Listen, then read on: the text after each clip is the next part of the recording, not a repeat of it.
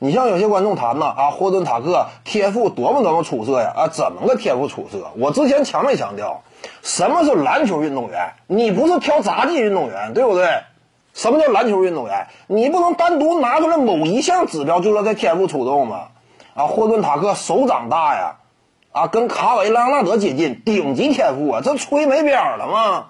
什么霍顿塔克这样也顶级天赋，他这是顶级天赋，可能说基本上快要沦落到无人问津的程度了吗？可能说第一年湖人队连垃圾时间都不给他上了，那是顶级天赋啊！生活当中遇没遇到手掌大的？生活当中也有，啊，生活当中我手掌大，我也参加 NBA 选秀呗，我顶级天赋啊，这不夸张吗？霍顿塔克，你得结合什么？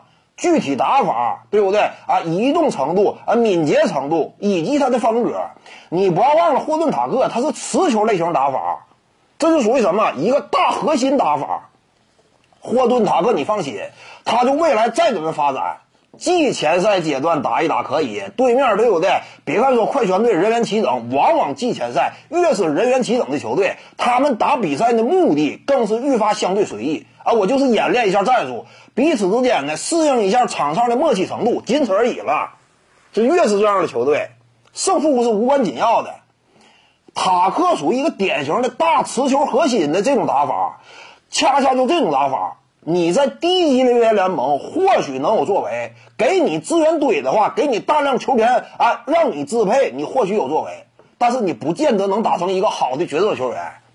就霍顿塔克基本属于这种，他移动能力啊，因为他本身呢个儿相对就矮，对不对？只有一米九多，体重呢又大。现在这个时代强调外线的机动灵活能力，他不具备。什么身高臂臂长，他只是臂长，但是身是不高的，并且因为吨位大，个又矮，这就导致呢打内线不够个他不能转化为哈雷尔，也不具备低位的强攻能力。打外线呢，机动灵活能力还差。而且呢，他的打法是大量持球在手类型的。一旦说不持球的话，三分球不稳健。之前在 NBDL 不是没检验过，三分球命中率不到三成，差不多。就这种啊，长期检验就是水平。以往他之前的篮球履历，非职业赛场也证明，就是并不是擅长很远投的这种运动员。那么也就是说呢，他当核心型，但问题是以他的基础天赋，对不对？你别光看手掌臂展。这是只是他天赋的某一方面，综合全面的看，塔克的天赋是联盟当中中等偏下的。你不要感觉他的天赋无敌，他中等偏下整体天赋，对不对？这是塔克。所以呢，你得冷静判断，就这种天赋条件呢，一般。说什么未来如何呀？他这种持球打法转化为角色圈本身就累，挺费劲的，而且呢。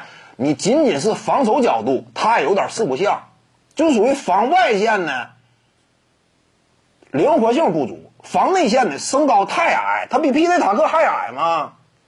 徐静宇的八堂表达课在喜马拉雅平台已经同步上线了，在专辑页面下您就可以找到它了。